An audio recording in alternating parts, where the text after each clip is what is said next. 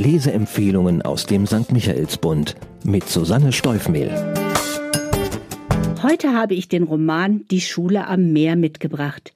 Die Autorin Sandra Lübkes entführt ihre Leserinnen und Leser auf die Nordseeinsel Jüst. Sie erzählt eine Geschichte, die auf einem wahren Hintergrund basiert.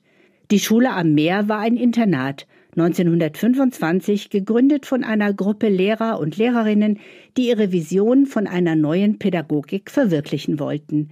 Die Theorien, denen sie folgten, gingen auf die Reformpädagogik zurück, die seit Mitte des 19. Jahrhunderts immer mehr Anhänger unter den Lehrkräften fand und in der Weimarer Republik, in der der Roman spielt, auch auf staatliche Unterstützung hoffen durfte. Dennoch war diese erste echte reformpädagogische Schule in Deutschland ein privates Institut, das dem Lehrkörper nicht nur pädagogisches, sondern auch erhebliches finanzielles Engagement abforderte. Ihr Ziel war ein gleichberechtigtes Miteinander von Schülern und Lehrern und ein praktisches Lernen im Einklang mit der Natur. 1934 wurde die Schule von den Nationalsozialisten wieder geschlossen.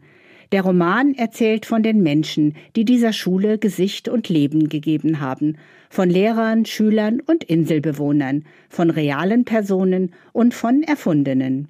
Die Autorin Sandra Lübkes ist eine sehr erfahrene Autorin, die seit vielen Jahren Krimis, historische und romantische Romane schreibt, die überwiegend in Norddeutschland und am Meer spielen.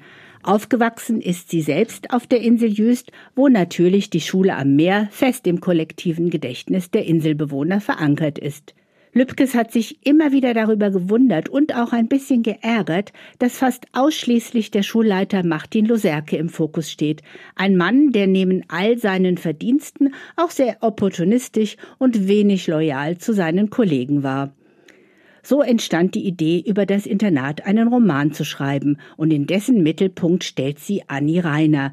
Das ist eine der Lehrerinnen, die zum Gründungsteam gehörten und die außerdem einen ganz erheblichen Beitrag zur Finanzierung der Schule geleistet hat, über die aber in der Geschichtsschreibung kaum etwas zu finden ist. Sandra Lübkes hatte das große Privileg, bei ihrer Recherche von Annis Tochter unterstützt zu werden, und sie bekam Einsicht in die private Korrespondenz. Die Handlung alles beginnt im Juni 1925. Die Schule am Meer öffnet ihre Pforten für einige Dutzend Schüler, die eine aufwendige Reise mit Schiff und Inselbahn auf die Nordseeinsel Jüst hinter sich haben.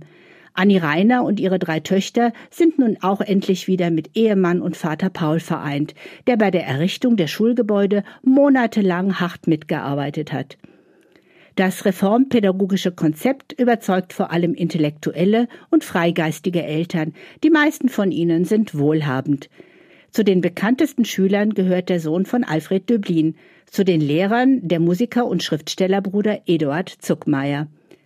Doch auch einheimische Kinder werden aufgenommen. Die Akzeptanz bei der Inselbevölkerung ist sehr gespalten. Einigen stößt es sauer auf, dass so viele Juden unter den Schülern und Lehrern sind.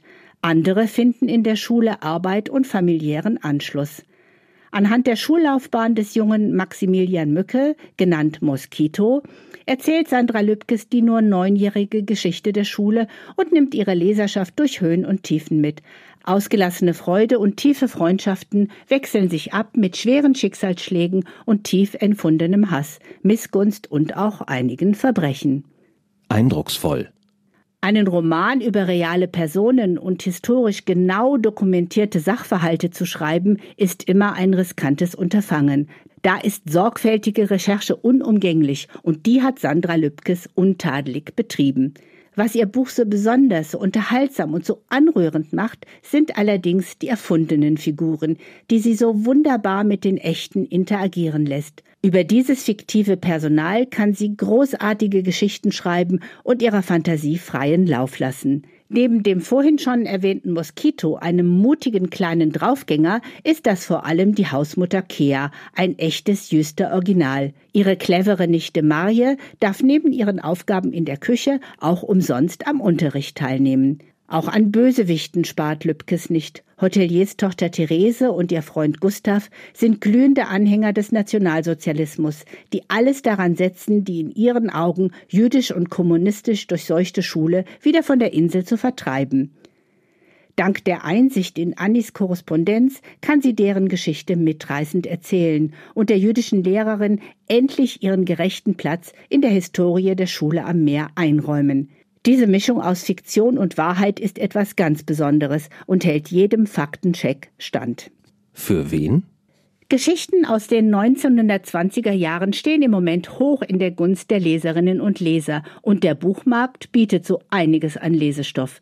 Auch mich interessieren Romane aus und über diese Zeit im Moment sehr und diesen habe ich geliebt. Ich glaube, dass er eine ganz breite Leserschaft ansprechen kann. Das liegt aber nicht nur am Thema, sondern auch am wundervollen Erzählton der Autorin, die ihre Figuren liebevoll und den Alltag in der Schule mitreißend schildert. Fast möchte man selbst noch mal jung sein und eine Schule mit so tollen Lehrern und so begabungsorientiertem Unterricht besuchen. Auf die allmorgendlichen Bäder in der eiskalten Nordsee könnte ich allerdings locker verzichten. Zahlen, Daten, Fakten. Wer neugierig auf die Autorin geworden ist, könnte den ein oder anderen Kriminal- oder Liebesroman von ihr lesen, denn die meisten ihrer Bücher sind als Rowold-Taschenbuch erhältlich. Die Schule am Meer erscheint in einer mit Lesebändchen ausgestatteten Hardcover-Ausgabe bei Kindler. Der Roman umfasst 567 Seiten und kostet 22 Euro. Er ist in der Buchhandlung Michaelsbund in München erhältlich oder online unter michaelsbund.de. Ein Buch, ein Podcast aus dem katholischen Medienhaus St. Michaelsbund, produziert vom Münchner Kirchenradio.